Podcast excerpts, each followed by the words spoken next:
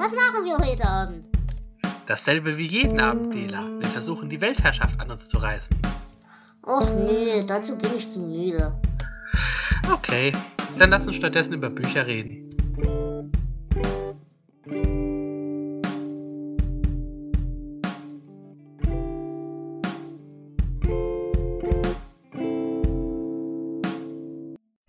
Hallo und herzlich willkommen zu einer neuen Folge Bücher mit Flo. Diesmal im November für die Bücher des Oktober. Hallo Flo.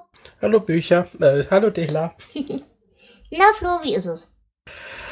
Ach, äh, was haben wir denn gelesen? Nein, äh, dir geht's erstmal gesundheitlich wieder ein kleines bisschen besser, dass du dieses, diesen Monat wieder mehr gelesen hast. Ja, ich dachte erst auch, ich äh, wird nicht so viel werden mit dem Lesen, weil ich eine neue Arbeit angefangen habe. Mhm. Aber das hat sich jetzt eingependelt und es ist dann doch schon wieder ein bisschen was zusammengekommen. Das ist cool. Das ist schön. Ja, wir haben vor uns mal so ein bisschen hochgerechnet. Wir haben im Oktober beide so ungefähr 15 Bücher gehabt. Und dann würde ich sagen, fang du doch gleich mal mit deinem ersten an. Ja, dann fange ich tatsächlich mit dem ersten an. Ich dachte, äh, als ich dann so auf der Arbeit angefangen habe, in der Pause zu lesen, nimmst dir mal was Leichtes vor. Also habe ich mir vorgenommen, Hannah Arendt, Eichmann in Jerusalem. Ja. Ein Bericht von der Banalität des Bösen, ja. Äh, hat sich tatsächlich erstaunlich äh, gut lesen lassen. Mhm. Ist natürlich kein leichtes Thema, aber es ist sehr gut geschrieben. Okay. Ähm, also, wenn ich weiß, es ist ja doch, glaube ich, ein recht bekanntes Buch. Ähm, es geht um den, den Prozess gegen Adolf Eichmann in Jerusalem. Mhm. Und äh, der war ja an der Judenvernichtung im Dritten Reich ähm, maßgeblich beteiligt Ja. und hat ja behauptet, er habe nur Befehle ausgeführt. Und ähm, also das Buch ist, ähm, sind mehrere Essays, die für, ich glaube, für The New Yorker oder The New York Times, ich, müsste ich nachgucken, weiß ich schon nicht mehr, geschrieben wurden. Mhm. Sind halt hier zusammengefasst mit, äh, ja, mit großem Vorwort und Nachbetrachtung und so weiter. Ähm, tatsächlich sehr interessant. Ich bin froh, dass ich das endlich mal gelesen habe. Ich muss mal blöd fragen, äh, gerade bei dem Eichmann-Prozess und so weiter und während dieser ganzen Geschichte, die da vorher lief, bis sie ihn gekascht haben. Ähm, das Buch, was du jetzt gelesen hast, ist noch unter dem Aspekt entstanden, theoretisch er behauptet, er hätte nur Befehle befolgt. Ist das richtig? Weil es, es Ähm, tauchten das ja dann Buch- später so Interviewmitschnitte auf und so weiter, wo er mehr oder weniger ja recht deutlich zugegeben hat, dass er da voll Fan davon war. Das Buch ist tatsächlich eine Betrachtung des Prozesses. Also diese späteren Entwicklungen sind da nicht mehr drin. Okay. Es Mhm. ist wirklich Prozessberichterstattung eigentlich. Okay, klingt aber auf jeden Fall interessant. Und ja, Ja. wie gesagt, Hannah Arendt ist zwar nicht immer leichte Kost, aber lesen lässt sich's eigentlich meistens ganz okay. Habe ich auch so die Erfahrung gemacht. Ja, also der Stil war tatsächlich äh, sehr flüssig. Also Mhm. da hatte ich sogar schlimmere. äh, Nach dem Vorwort hatte ich Schlimmeres erwartet. Das Vorwort äh, ist von äh, Hans Mommsen. Ja, Das Vorwort ist ein ziemlich langes Essay. Ähm, das fand ich schon ein bisschen anstrengender zu lesen. mhm. Und was hat denn das ungefähr für einen Umfang? Wie viele Seiten? Ähm, mit Essay und großem Anhang 350. Ja gut, das geht ja, das kriegt man hin. Ja. Ja, coole Sache, interessant, auf jeden Fall. Ja, ich bin tatsächlich dieses, äh, diesen Monat bei der leichten Kost geblieben und ähm, hab den Monat angefangen, das habe ich ja letzten Monat schon so ein bisschen angeteasert, mit einer wirklich tollen Anthologie, nämlich mit Erntenacht, herausgegeben von Bruno E. Tüke. Ähm, es ist eine echt hübsche Anthologie mit so Aberglaube, Ernte, Aberglaube, Kontext. Wirklich klasse. Also, da sind halt so Dämonengeschichten, Geistergeschichten drin, äh, teilweise richtig schön pathos geladene Verdammungssachen, aber auch so relativ moderne Kriminalansätze. Also wirklich cool von vielen, vielen, vielen verschiedenen Autoren. Richtig geil und ich muss sagen, es gab in der ganzen Anthologie für mich nur drei komplette Aussetzer und das ist selten bei mir, weil ich ja auch eigentlich überhaupt nicht der Kurzgeschichtenmensch bin. Das hat mir sehr, sehr viel Spaß gemacht, kann ich jedem nur ans Herz legen, kostet auch nicht viel. Äh, und das Beste daran ist, der Erlös aus diesem Buch geht komplett an den Schutz von Wildbienen, also an so Projekte, die Wildbienen fördern und den Schutz fördern. Voll gut. Hm, ich habe das auf Twitter ja mitgelesen, was du dazu geschrieben hast. Das klang echt interessant. Also es sind halt wirklich moderne Autoren, ne? Also jetzt nicht klassische, klassische Horrorsachen. Im Sinne von Autoren, die man kennt. Aber echt klasse. Also ich habe wirklich Spaß gemacht, gehabt dran. Und es hat sehr wunderschöne Illustrationen, die wohl auch von einem Menschen gemacht worden sind. Die sind wohl alle wirklich handgezeichnet oder zumindest per Hand elektronisch gezeichnet, wenn ihr versteht, was ich meine. Und auch die sind wirklich toll. Also geile Sache. Was hast du denn noch? Ja, ich dachte, dann mache ich auch gleich mit einer Anthologie weiter. Ich glaube, ich hatte schon mal erzählt, dass es ähm, auf Deutsch wohl drei Bücher gab mit Sammlungen der Twilight Zone Geschichten. Mhm. Und ähm, da habe ich jetzt ein Band aus dem Jahr 1984 in Deutschland erschienen, Schattenlicht. Ähm, der hat unter anderem Geschichten, also man, man kennt viele der Leute. Äh, Stephen King kennen wir ja. Die Geschichte Travel. Mhm. Die haben wir im König Bube Dame Geist auch schon besprochen. Ähm, Roald haben, Dahl. Haben? Äh, das ist die mit dem, diese Science-Fiction-Geschichte. Ah, diese, ja, ja. ja. Ähm, Roald Dahl, Ramsey Campbell, ähm, Tanne Flea, Robert Bloch, äh, Joyce Carol Oates, Richard Matheson, Peter Straub. Also es sind cool. viele bekannte Autoren dabei. Ähm, ja, es ist halt wie immer diese Anthologien. Ähm, es war jetzt keine vollkommen Niete dabei, würde ich sagen. Mhm. Aber so der, der richtige ähm, Knüller hat mir jetzt aber auch gefehlt. Es war gut zu lesen, immer mal hier eine kurze, das sind sehr kurze Geschichten, hier mal eine, da mal eine. Äh, ich, mir fehlt jetzt noch ein dritter Band aus dieser Reihe, den werde ich mir auch demnächst mal holen. Ähm, ist ganz nett. Klingt aber auf jeden Fall spannend. Also zumindest die Namen sind ja auch teilweise welche, wo du an die Geschichten jetzt nicht so leicht reinkommst. Also kann ich mir gut vorstellen, dass das vernünftig ist. Und so vom, vom Gruselfaktor oder eher nicht? Ja, ähm, Twilight Zone hat ja immer diesen Twist am Ende. Ähm, es sind schon, schon Gruselgeschichten, aber jetzt nicht wie gesagt, 1984, es ist jetzt nicht Extremhorror, kein modernes Zeug. Es sind nette Gruselgeschichten, aber hm. ja, kann man lesen, muss man nicht. Mhm, okay. Ja, dann habe ich auch wieder so ein Ding von kann man lesen, muss man aber nicht, sollte man aber vielleicht. Ich habe endlich mal angefangen, meine Bildungslücke zu schließen bei Arthur C. Clarke. Ich habe nämlich Odyssee im Weltraum alle vier Bände gelesen. Oh ja, die habe ich letztes Jahr alle viermal gelesen. Ich habe mich ja erfolgreich drum gedrückt. Äh, das liegt halt daran, ich mochte den Film nie. Ich fand den Film immer dämlich. Ich auch. Und da muss man aufpassen, wenn man das sagt, dann kriegt man ja oft Haue, aber. Ähm, genau. ich, ich hatte nette Momente, aber äh, ich finde ihn eigentlich extrem langatmig.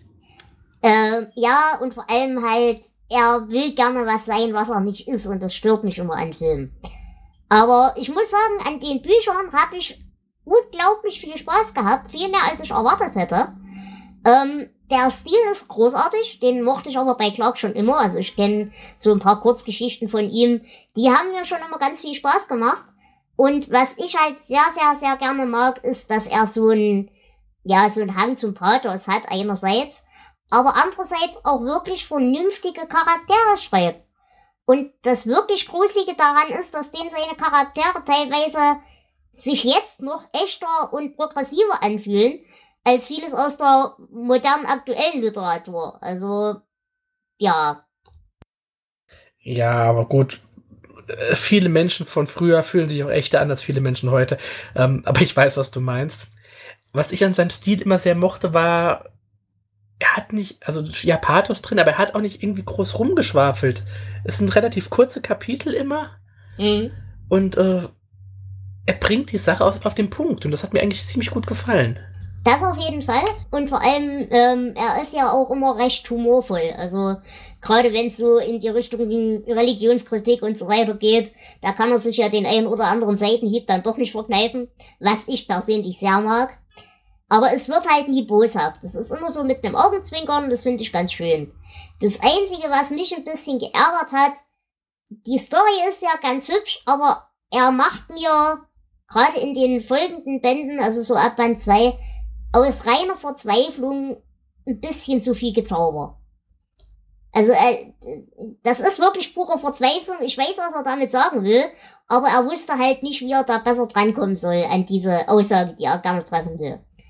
Und was halt auch noch extrem auffällt, der zweite Band ist wohl entstanden, nachdem der Film schon fertig war. Ja. Das heißt, er setzt im zweiten Band auf einmal Dinge voraus oder beschreibt die, als hätte er die im ersten Band schon erzählt, was er aber gar nicht getan hat. Die kommen halt nur im Film vor. Und das ist ein bisschen witzig. Und es gibt auch Dinge, die im ersten Band ganz anders passiert sind und die jetzt plötzlich so genau. erzählt werden. Mhm.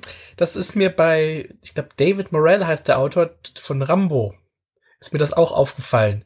Der hat auch ja erst das Buch geschrieben und hat äh, da am Ende Rambo sterben lassen. Und dann war der Film ein Erfolg und hat er dann Rambo 2 das Buch geschrieben und da hat er dann plötzlich wieder gelebt und es war passiert wie im Film und nicht wie im Buch.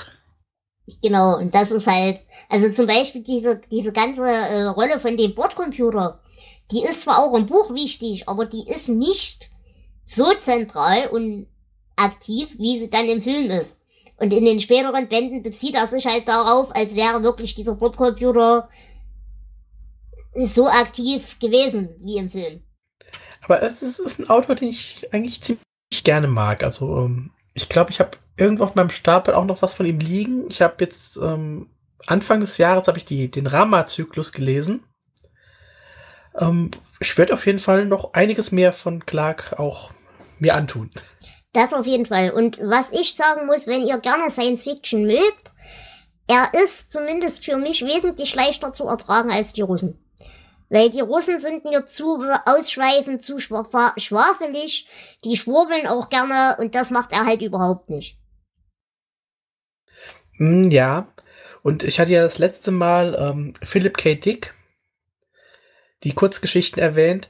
Ähm, auch der lässt sich, auch wenn er auch ein bisschen, ähm, manchmal ein bisschen esoterisch daherkommt, besser lesen als die Russen, mhm. habe ich das Gefühl. Da werde ich aber das nächste Mal wahrscheinlich, also da bin ich immer noch dabei, mich durch diese fünfbändige Kurzgeschichten-Sammlung zu kauen. Okay, was hast du denn als nächstes? Ja, womit mache ich denn weiter? Ich habe eben in der Anthologie ähm, die Autorin Tanne Flea erwähnt. Mhm. Und da habe ich in Heine in der Reihe Die unheimlichen Bücher, das war in den 80er Jahren, war das ja eine, eine Horrorreihe die die hatten mit ganz interessanten Sachen, habe ich das Buch äh, Die Kinder der Wölfe von Tanne Lee gelesen. Ähm, ein Werwolf-Roman. Ich hatte ja vor kurzem schon einen Werwolf-Roman von einer Autorin. Mhm. Diesmal war ich nicht ganz so begeistert. Ähm, also ich fand den, den ganzen Stil, also die, die Story war ein bisschen altbacken. Ich weiß gar nicht, von wann das Buch jetzt im Original ist. Ähm, aber den, den Stil fand ich halt auch ziemlich zäh ja, von 81 ist das Buch original. Ähm, ja, ich hatte mir ein bisschen mehr erwartet. Mhm. Naja, aber auch solche Dinger muss es ja geben, sonst. Ja, mehr erwartet, so ging es mir auch bei äh, Kaiju Winter von Jake Bible. Äh, ist wohl eine dreiteilige Serie. Man kann die aber wohl auch halbwegs einzeln lesen. Und ich bin ja ein großer Fan von diesen Kaiju-Geschichten, so generell. Ich auch. Also Godzilla und Riesenspinnen und Zeug und so weiter. Das finde ich ja immer voll geil. Aber das Buch hat für mich mehr oder weniger auf ganzer Linie versagt. Äh, weil die Kaiju selber treffen irgendwie so gar keinen Nerv diesmal bei mir. Weil sie auch so unspezifisch bleiben irgendwie. Ähm, und vor allem, wir verschwenden ungefähr zwei Drittel des Buches auf eine vollkommen dämliche Familiengeschichte, wie eben irgendein hirnrissiger äh, Psychopath die Familie, äh, also eine Frau heimsucht, die er gewaltsam geschwängert hat und sie hat sich dann verkrümelt, hat das Kind aber behalten und er will jetzt das Kind wieder haben und so weiter. Aber das endet so vollkommen sinnlos und ohne jede jede Bedeutung, die ganze Geschichte. Also, zwei Drittel des Buches hätten gut sein können, wenn sie dann zu irgendwas geführt hätten, was es nicht tut. Es gibt dann wohl, wie gesagt, noch einen Teil 2 und einen Teil 3. Teil 2 könnte ich mir vorstellen, dass es vielleicht noch interessant ist, dass da die Monster ein bisschen besser werden. Aber ganz ehrlich, meine Lust, es zu lesen, hält sich arg in Grenzen. Aber es war zumindest nicht so schlimm, dass ich es weggelegt habe. Also es ist enttäuschend, aber es ist jetzt nicht katastrophal. Ja, zu meiner Enttäuschung komme ich auch gleich. Aber wenn du sagst, du magst äh, Kaiju-Bücher, dann ähm, würde ich dir vielleicht äh, Nemesis von Jeremy Robinson empfehlen. Ähm, den fand ich ganz lustig. Ist schon länger her, dass ich den gelesen habe. Mhm. Ähm, da, also es gibt einen, einen Sonderermittler für paranormale Aktivitäten. So, so ein Akt X-Typen halt. Ähm, der ja nach Yetis und Bigfoot und was weiß ich sucht. Mhm.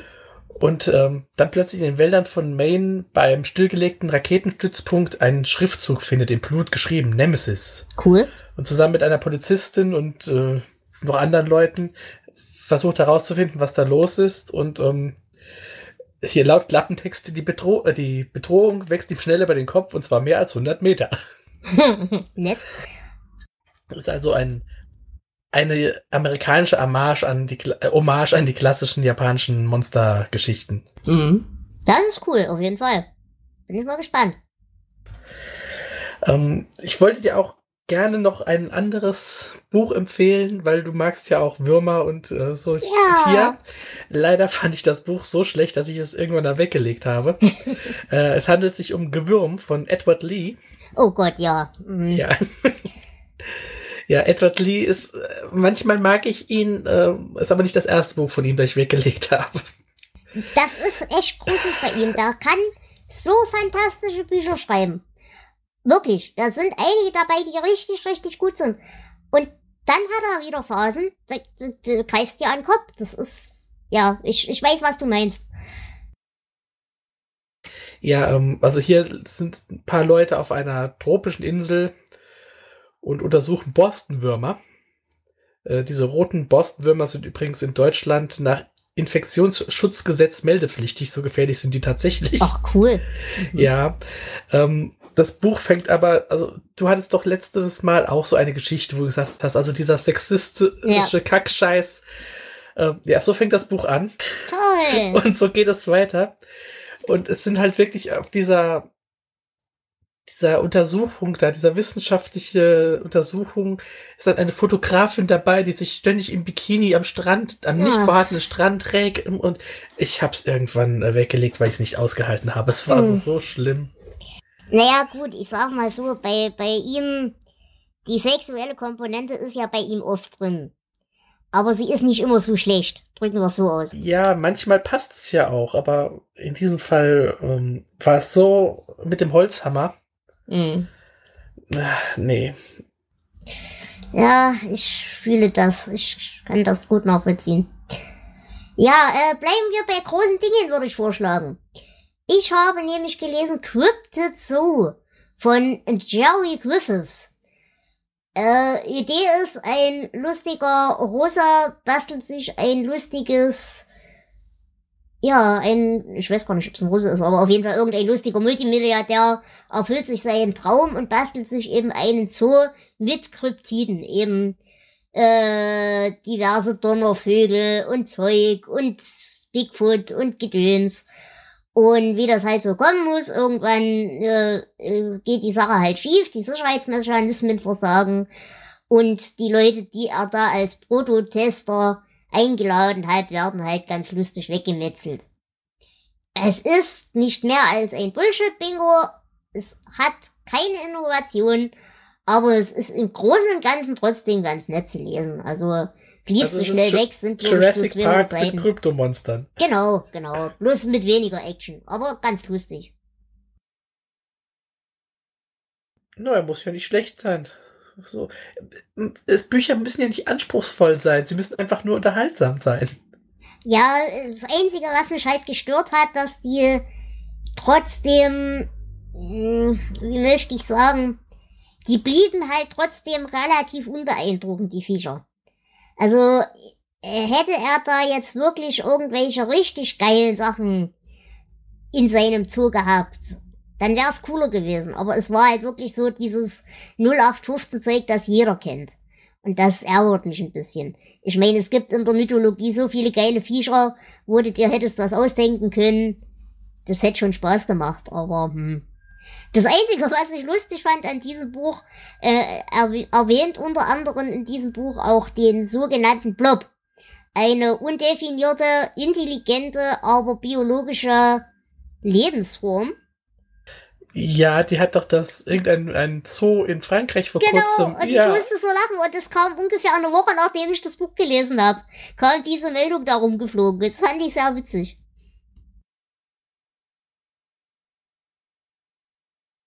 Ähm, dann würde ich gleich dabei bleiben. Damit äh, lässt sich nämlich gleich ganz gut verknüpfen. Ansonsten habe ich diesen Monat noch Operation Siberia gelesen von William Meikler. Über den werde ich gleich nochmal reden. Ähm, hier haben wir aber ziemlich genau das gleiche Setting. Auch hier haben wir einen, einen reichen Russen, der sich ein lustiges äh, Bioengineering-Labor mit Zoo gebaut hat.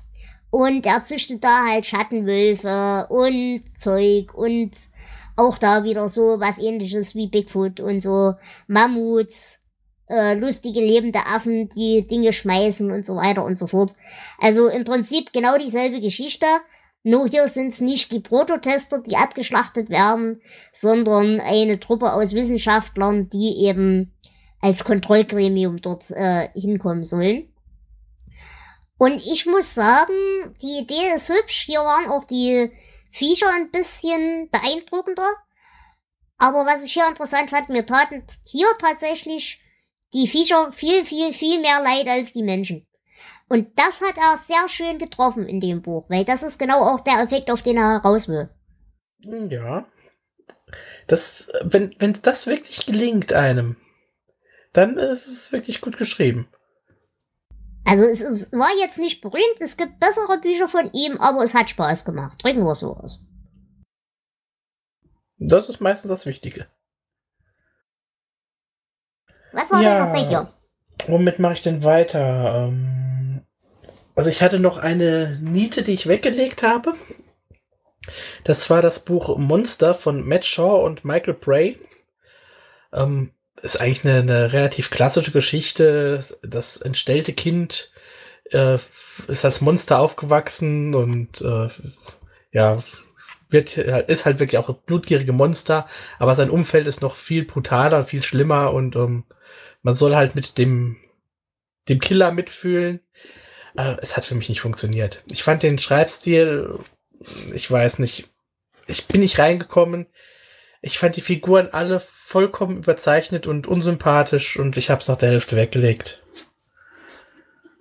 Ja, hm. wie gesagt, das ist halt leider, wenn man wirklich nur die klassischen Klischees bedient, dann wird halt unnicht. Also, ja. Ja, hatte ich mehr erwartet. Aber gut, kann passieren. Ähm, mehr erwartet ist ein gutes Stichwort. Ich würde nämlich gleich mit William Meikle weitermachen. Den kannte ich eben, wie gesagt, noch gar nicht am Anfang. Ähm, hab aber diesen Monat, wie gesagt, drei Bücher von ihm gelesen. Das erste war eben dieses Operation Siberia, über das ich ja gerade schon gesprochen habe. Es gibt aber noch andere. Es gibt nämlich unter anderem auch Operation Antarktika. Da haben wir Nazi-UFO-Dämonen-Zombies. Yay! Voll gut, hat voll Spaß gemacht. Ernsthaft jetzt. Also ich meine, das ist ja nun eine Sache, die hat man auch schon tausendmal gelesen. Aber es hat echt Spaß gemacht. Und es war auch in seiner Darstellung nicht mal halb so trashig, wie man denken müsste. Hat Spaß gemacht. Klingt cool. Und was ich an ihm besonders schätze, und da komme ich auch gleich nochmal drauf, ähm, also die Idee ist halt, das ist immer so ein Sondereinsatzkommando. Das sind halt meistens so drei Mann, die zum selben Team gehören und dann kommen halt noch andere Akteure da, dazu.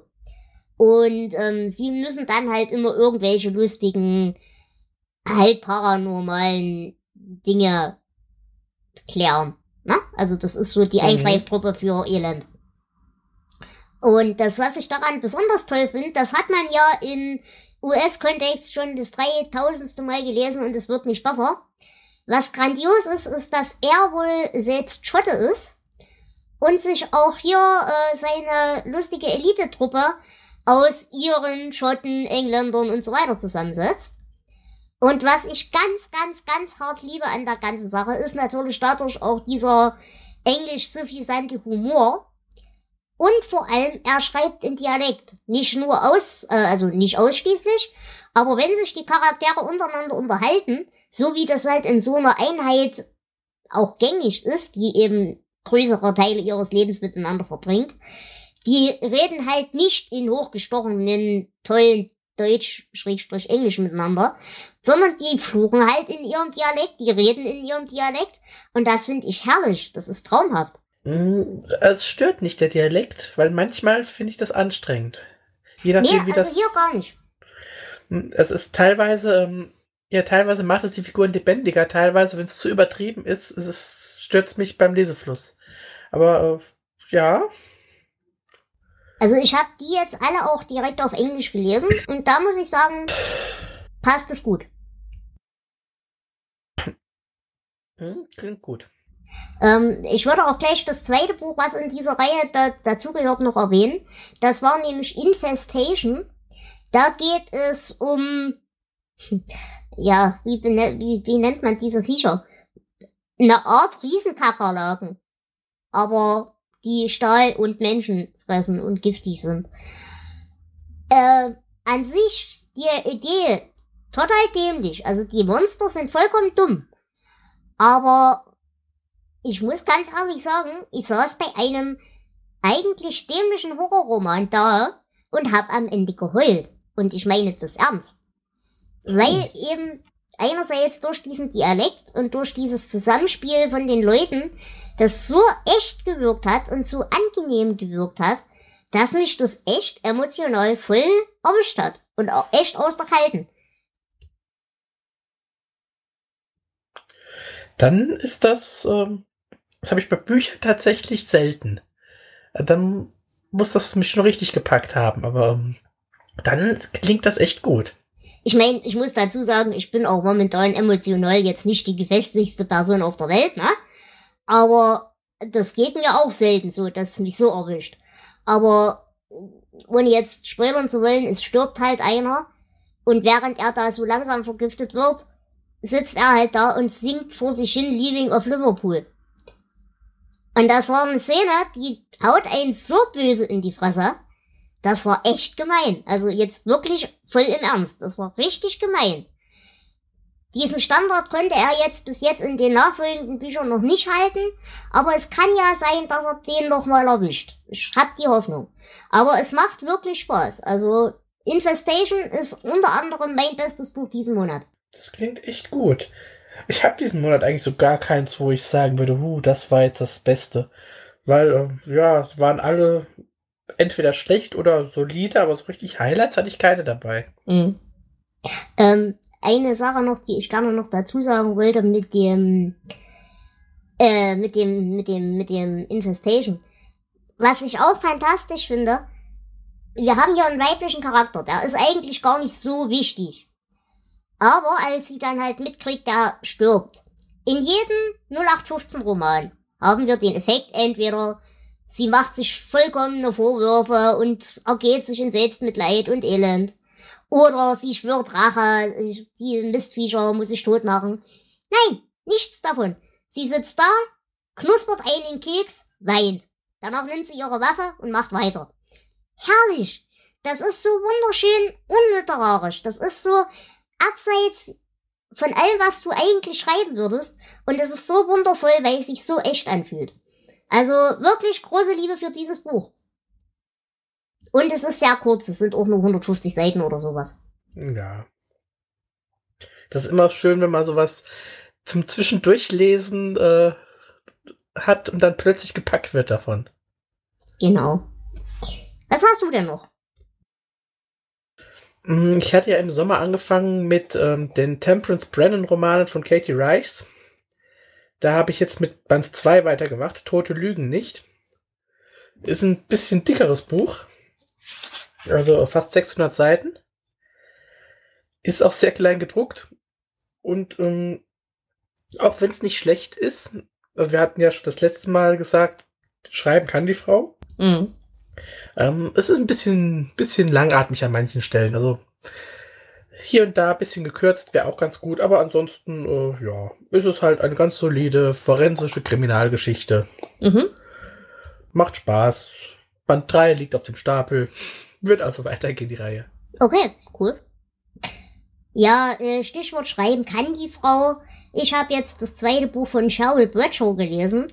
Von der habe ich ja auch schon mal gesprochen in einer der vorigen Folgen. Das ist die, die so lustige Geisterhausromane schreibt, wo die junge Frau äh, Dinge anfassen kann und dann auf einmal äh, die Vorgeschichte von den Leuten sieht, die da gestorben sind und Zeug. Und dann so Kriminalfälle lösen kann. Und äh, jetzt habe ich halt die Heimsuchung von Rosecliff Manor gelesen. Es ist wieder genau dieselbe Geschichte, nur diesmal mit toten Zwillingen. Ja, es ist eine unterhaltsame Geistergeschichte, überhaupt nicht gruselig. Er findet das Rad nicht neu, aber so fürs Weglesen ganz cool. Ähm, das Thema hatten wir auch schon öfter. Es finden sich heutzutage einfach nur sehr wenige wirklich gute Geistergeschichten. Es ist einfach schade.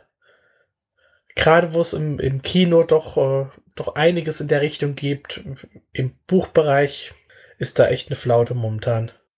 Naja, vor allem halt schon länger, also schon seit locker fünf Jahren gibt's da nicht mehr viel Gutes Neues. Naja, wenn ich ganz ehrlich bin, fällt mir in diesem Jahrtausend dann nichts Interessantes großartig ein. Ist ein guter Punkt, ja. Ja, ab und zu findet man mal so eine, eine gute Story, aber es ist halt echt selten. Mhm. Aber naja, ist halt so. Hast du denn diesen Monat noch was? Ja, ähm, zum Thema Schreiben kann die Frau. ich habe ähm, Agatha Christie gelesen. Oh, cool. Die Tote in der Bibliothek, ein Fall für Miss Marple. Ähm, ich will ein paar mehr Miss Marple-Geschichten jetzt mal lesen.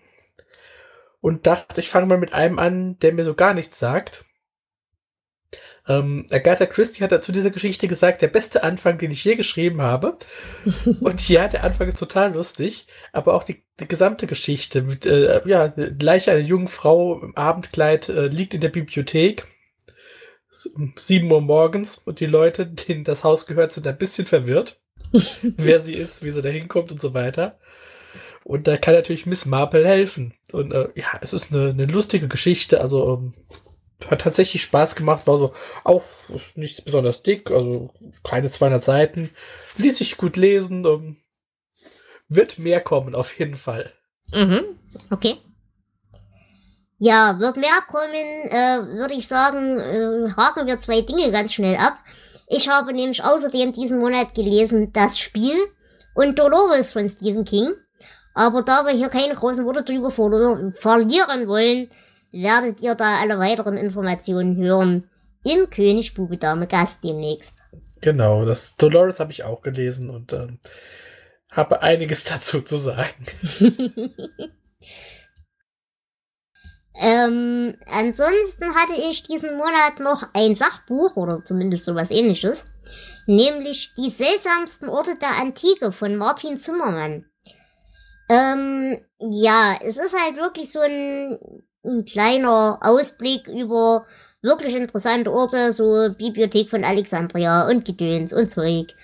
Ähm, aber ich bin ein bisschen unglücklich damit. Erstens kenne ich halt wirklich schon zu viel davon, da- von den Orten, die da genannt sind und habe mich da vielleicht auch ein bisschen tiefer damit beschäftigt. Und das ist, glaube ich, das Problem. Für eine wissenschaftliche Herangehensweise geht mir das Ganze echt nicht tief genug. Und für ein lesbares, populärwissenschaftliches Ding bleibt's einfach zu pfad. Und vor allem nimmt es einfach jede Romantik aus der ganzen Sache. Und das nervt mich ein bisschen. Und das Zweite, es ist mir halt einfach ein bisschen zu Rom-zentriert. Ich meine, Antike, ja, ist halt mehr als Rom. Ich meine, er hat ein paar Dinge, ein paar Ausflüge auch nach Indien und so weiter, aber es bleibt mir doch zu blass. Hm, Ja, das ist, wenn man sich mit einem Thema auskennt und liest dann so, so eine oberflächliche Abhandlung, das äh, ist immer sehr schade. Wie gesagt, ich könnte daran Spaß haben, aber dafür, dass es so un, un äh, ja, so oberflächlich bleibt, äh, ist es einfach nicht unterhaltsam genug. Das ist das Problem. Ich meine, wäre das jetzt in dem Stil von dem Bill Bryson geschrieben, dann hätte ich da, glaube ich, mehr Spaß dran, auch wenn ich es besser wüsste. Ja, gerade das Besserwissen macht äh, was immer zum Problem, finde ich. Mhm.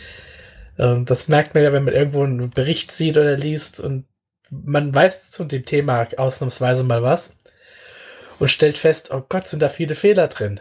Ja. Und äh, ja, das sowas ist immer problematisch. Deswegen mag ich Sachbücher eigentlich immer gerne zu Themen, die ich nicht kenne. ja, bloß das Problem ist halt meistens bei Sachen, für die ich mich interessiere, komme ich nicht umhin, mich da reinzubuddeln, weil das mein Hirn einfach nicht anders erlaubt. Und ja. bei Sachen, die mich nicht interessieren, muss ich den Scheiß halt auch nicht lesen. Das ist immer das Problem. Ich, ich weiß, was du meinst. Das geht mir leider auch so. Ich habe ein paar Sachbücher auf meinem Stapel liegen. Also gut, sind, sind das Übliche dabei äh, zu Horrorfilmen und Kram. Ähm, da merke ich schnell, wenn was nicht stimmt. Ich habe aber auch so zu musikalischen Themen, für die ich mich interessiere, zu denen ich aber jetzt nicht so die große Ahnung habe, Bücher da liegen, da kann das jetzt nicht so schlimm passieren. Mhm. Ja, aber Sachbücher sind immer ein bisschen schwierig. Also, es gibt gute, aber, mh, hm, naja. Aber auch solche Bücher müssen geschrieben werden. Ja, ich, ich, ich glaube, wenn man gar keine Ahnung von der Thematik hat, hat man Spaß an dem Ding. Ja, auf jeden Fall es hilft einem reinzukommen und wenn man wirklich Spaß dran hat, dann macht man das, was du vorher gemacht hast, dann liest man sich eh mehr ein. Mhm. Und äh, ist, immer, ist es immer gut zum Einstieg. Genau. Und wenn genau. man dann die richtig guten Sachen dann nachher findet, ist es noch besser. ähm, ich habe gerade ganz kurz noch Bill Bryson ja erwähnt. Ich habe noch zwei Bücher von Bill Bryson nicht gelesen, sondern gehört. Nämlich äh, Notes from a Big Country und Notes from a Small Island. Und ich fand beides sehr fantastisch, gelesen von William Roberts, den ich sowieso immer grandios finde. Also auch da große Empfehlung, aber da kann ich erstmal nur vom Hörbuch sprechen. Hm, ich habe auch Bill Bryson äh, noch ein paar hier auf meinem Stapel liegen. Wird auch in der nächsten Zeit an der Reihe kommen. Ja, womit wo Reihe kommen? Ja, machen wir mit der Reihe weiter. ich habe eine Trilogie gelesen.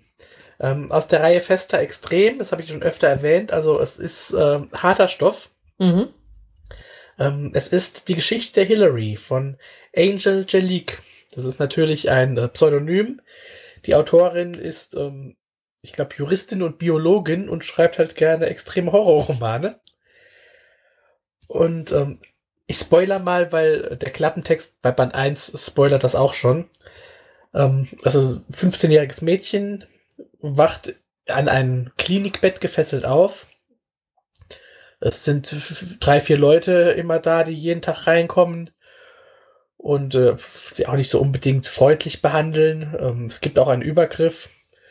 Und man hat erst so ein bisschen Mitleid mit ihr, bis man dann erfährt, äh, ja, was der Twist ist. Denn sie ist nicht das Opfer, sondern sie ist die Täterin. Sie hat nur ihr Gedächtnis verloren und weiß nicht, dass sie eine ziemlich äh, brutale, kaltblütige Serienkillerin ist. Und irgendwann kehrt dann dieses Gedächtnis langsam zurück und sie rächt sich dann auch. Und das Buch ähm, endet mit einem verstümmelten Arzt und äh, dessen Familie auch in ihr Fadenkreuz gerät. Ein relativ offenes Ende. Mhm. Und das, der zweite Band erzählt dann die Vorgeschichte, wie sie dann auch ähm, von ihrem Vater misshandelt wird und den dann umbringt und dann ein bisschen zu lang für meinen Geschmack ähm, wird das Ganze gezogen, wie sie dann äh, ja ihre, ihre Schwester ähm, im Schrank gefangen hält und später dann auch ähm, ihre Babybruder tötet und die Mutter verstümmelt und verschiedene Schulfreundinnen und Leute, die sie schlecht behandelt haben, umbringt. Und ähm, das zweite Band endet dann halt da, wo der erste anfängt. Und der dritte fängt dann da an, wo der erste aufhört. also, also, beim verstümmelten Arzt und seiner Familie wieder. Genau. Mhm. Und leider hat dieser dritte Band ähm, dann in der Mitte eine lange Handlung, ähm, die ich jetzt uninteressant fand und am Ende dann noch einen Twist, äh, den ich nicht gebraucht hätte. Also die ersten beiden Bände fand ich ziemlich gut. Der dritte war ja Mittelmaß und der Twist zum Schluss, das muss man mögen. Mhm. Ähm, aber ansonsten gut geschrieben. Hat einige heftige Szenen, also es werden auch Babys getötet. Und ähm, ja, auch das muss man, ja, muss man ertragen können. Ähm, aber wie gesagt, ich habe schon öfter erwähnt, wer diese Reihe liest, weiß, worauf er sich einlässt oder sollte es besser wissen. Und ansonsten, ja, hat sie mir tatsächlich ganz gut gefallen. Mhm. Klingt auf jeden Fall mal spannend. Also, es klingt nicht so, als tut's weh. Drücken wir so aus.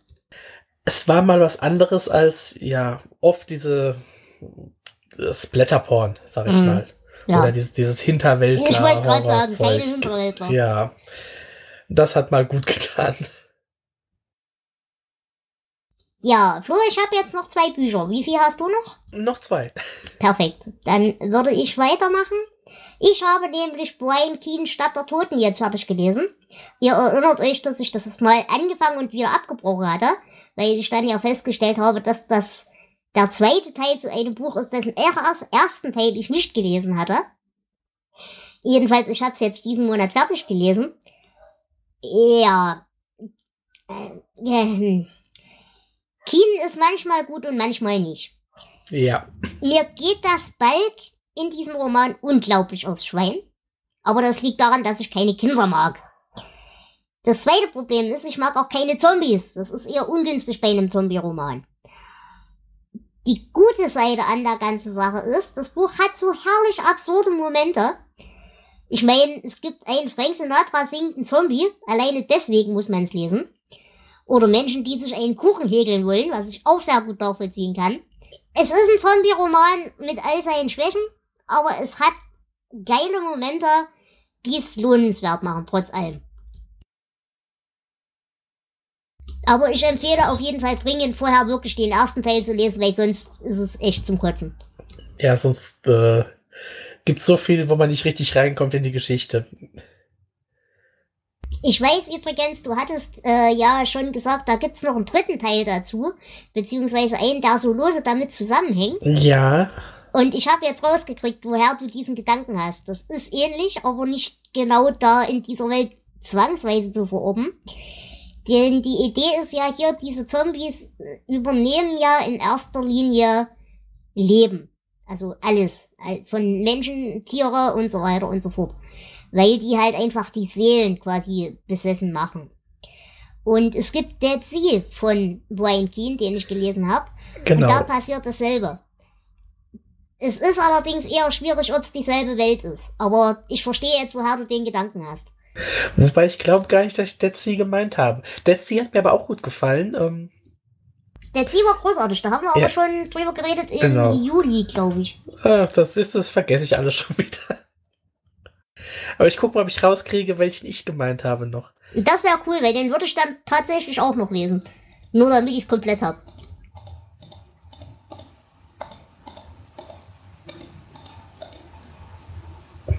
Oh, ich habe den Knopf gedrückt. ist nicht schlimm. ähm, ja, äh, dann mache ich weiter mit ähm, etwas, was wir auch schon öfter hatten, mit Terry Pratchett. Ja. Ich habe nämlich auch weitergemacht und habe die Nachtwächter gelesen. Also Große ein, Liebe, ganz große Liebe. Ist ein, einer meiner Lieblings-Purchase. absolut, ja, es, er ist großartig. Ähm, ein Roman um die Nacht, ach, die Nachtwache, Quatsch, die Stadtwache. Und äh, Commander Mumm wird vom Blitz getroffen und 30 Jahre in die Vergangenheit versetzt. Es ist so, ähm, kennst du die, die britische Serie ähm, Life on Mars? Hm, sag mir was. Also da, da wird ein, ein Polizist in die 70er versetzt aus der Gegenwart und muss halt mit den Geflogenheiten da zurechtkommen. Ähm, so ungefähr ist auch dieses Buch. Also es ist sehr witzig. Es ist so ein, sagen wir mal, eine Fish out of water Comedy. Also er wird in eine, ja, nicht fremde Welt, aber eine vergangene Welt geschickt. Und was ich auch sehr lustig finde, ist, äh, dass er damals aber selbst auch schon Teil der Stadtwache war und so sein komplett, ähm, ja, nutzloses früheres Ich auch mal trifft. Also es ist großartig. Ja, und vor allem eben diese, diese Zwiegespräche, die er dann quasi einerseits mit sich selber führt, so von wegen Gottes Willen, wie dämlich war ich denn? Aber andererseits sich betrachtet, wie er eben damals noch so voll motiviert war und so weiter. Es ist wirklich fantastisch. Ja. Ähm, ich, ich hatte den vor, vor Ewigkeiten auch schon mal als Hörbuch gehört und hatte mich jetzt sehr gefreut, dass er endlich an die Reihe kam. Um, ähm, kann ich wirklich nur empfehlen. Das ist ein, ich würde sagen, einer der besten Pratchetts. Zumindest von denen, die ich kenne. Ja, ich kenne die meisten. Komplett bei dir, auf jeden Fall. Gut, dann würde ich die Runde abschließen mit einem wundervollen Buch, das mir ebenfalls sehr gut gefallen hat, nämlich Ich hasse Menschen, eine Abschweifung von Julius Fischer. Es ist fantastisch. So, so viel Liebe für dieses wirklich kurze Buch. Da steckt so viel Wahrheit drin und so viel Selbsterkenntnis und so viel Selbstironie und so viel Dialekt und Liebe. Das ist, der Autor ist halt, soweit ich das verstanden habe, Dresdner, der aber aktuell in Leipzig wohnt und er nimmt halt komplett alles aufs Korn. Von lustigen Dynamo-Fans bis zum Klischee, dass alle Fußballfans gerade von Dynamo Nazis sein müssen.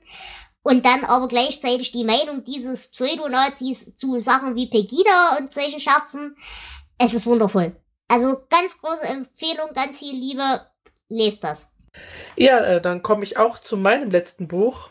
Und ähm, auch das habe ich während der Arbeit gelesen. Also nicht während der Arbeit, sondern während der Pause. Äh, und ich habe ja schon mal erwähnt, dass ich gerade so Herbst-Wintermonate mich gerne an die Klassiker begebe. Also wir hatten ja schon Agatha Christie.